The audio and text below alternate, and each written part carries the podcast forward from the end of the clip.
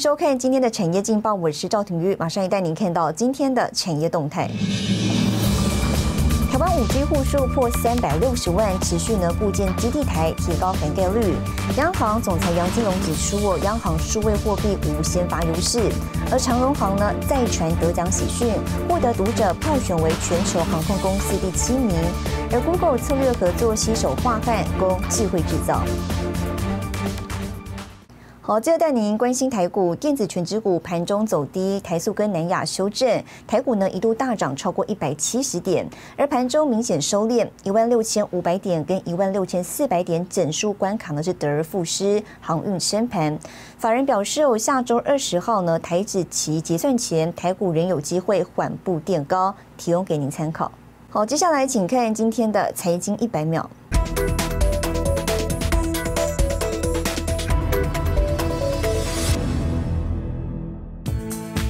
IC Insights 最新研究报告指出，台湾以台积电为首，拥有的全世界先进制程技术，也就是十纳米以下的产能比重高达百分之六十三，遥遥领先以三星为代表的南韩，占先进制程产能比重百分之三十七。IC Insights 首度示警，美洲贸易冲突，这让中共担心未来难以在产业中竞争。南韩汽车制造大厂现代汽车全球营运长穆诺兹周三表示，公司希望能开发自家晶片，以减少对晶片制造商的依赖。苹果传出因为晶片缺料而大砍今年底前 iPhone 十三生产量，总量高达千万只。全球最大 IC 设计公司高通执行长艾蒙十三日则喊话，全球性的半导体短缺问题在二零二二年初就可以开始脱离这个危机。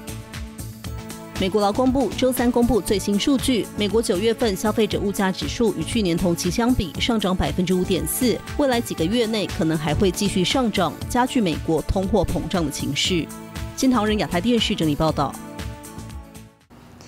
推动培育台湾金融数位创新人才，台湾首座金融科技创新园区呢前进校园，串联北中南与三所大学合作。那么十三号呢宣布启动数位沙河校园实证基地，强化校园实证成果跟产业接轨。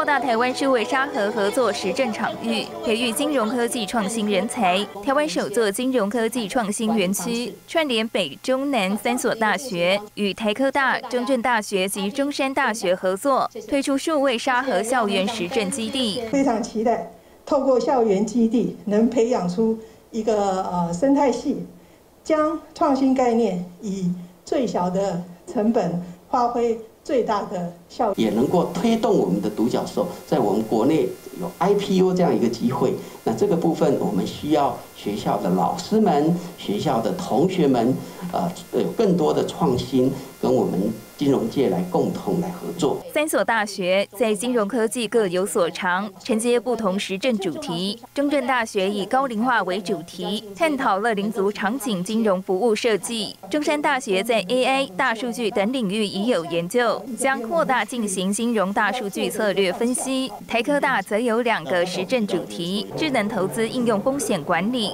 及智能语音与智能导购技术在网络投保的应用。透过 FinTech Space 提供的 API。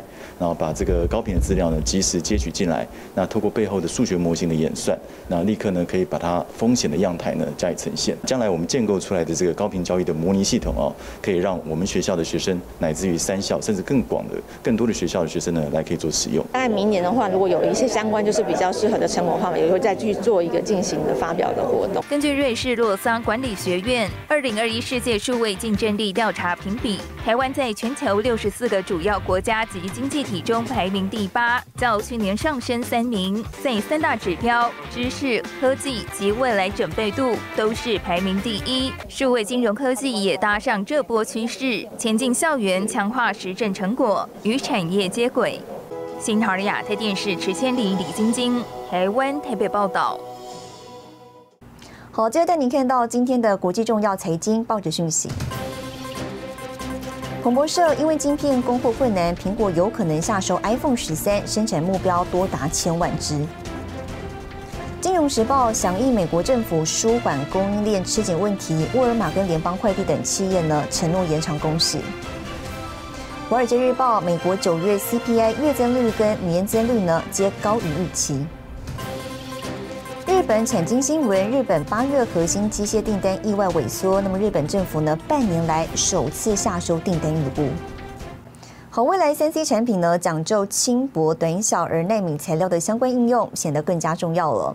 不过呢，目前全球现况主要的纳米材料生产跟供应是面临垄断局面，导致呢价格过高，阻碍研发机会。一位台湾业者就在高雄创立全台第一家纳米材料厂，实现了一条龙生产，以独家技术呢，帮助台湾加速纳米材料研发，进军全球市场。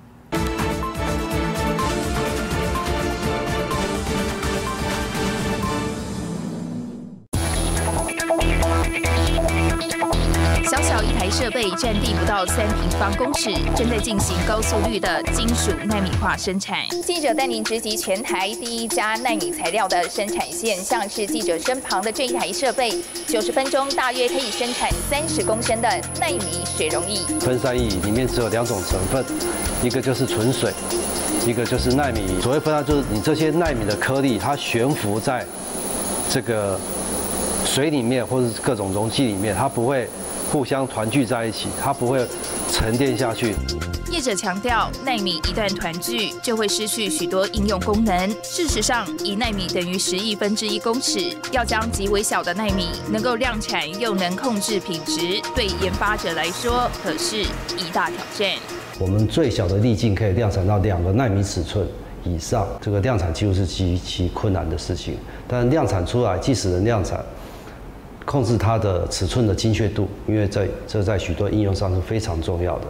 纳米材料应用广泛，以光电、印刷电子产业举例，纳米化的金属粒子能在导电颗粒边缘于相对低温烧结，降低接触阻抗，可制成导电墨水，应用在智慧型手机、穿戴装置以及车用等，达到轻薄短小、多功的诉求。已经有很好的导电性，大家都知道，我们把它做成纳米级的导电油膜，它可以。改变目前封装半导体的许多制程，让他们制程更简易，啊，会有更好的效率，好，投资成本会降低。我们已经看到这个开端，而且已经。接近要开花结果的阶段。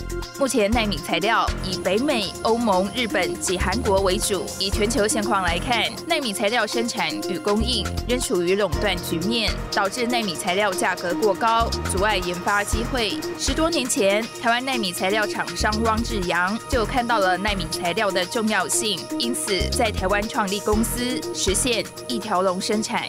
约略的估计，我们的把金属化。金属纳米化的技术，我们认为超越了欧美超过四年的时间。除了跟我们本地的企业能够做最密切的这个产业的上下游的合作，来发挥提升大家共同的国际竞争力。好，我觉得这是一件很有意义的事情。全球纳米产业产值近四兆美元。汪志阳认为，台湾人才素质高，非常适合发展纳米材料产业，结合相关产业链，组国家队，进军全球纳米市场。好的，你看到明天十月十五号星期五有哪些重要的财经活动？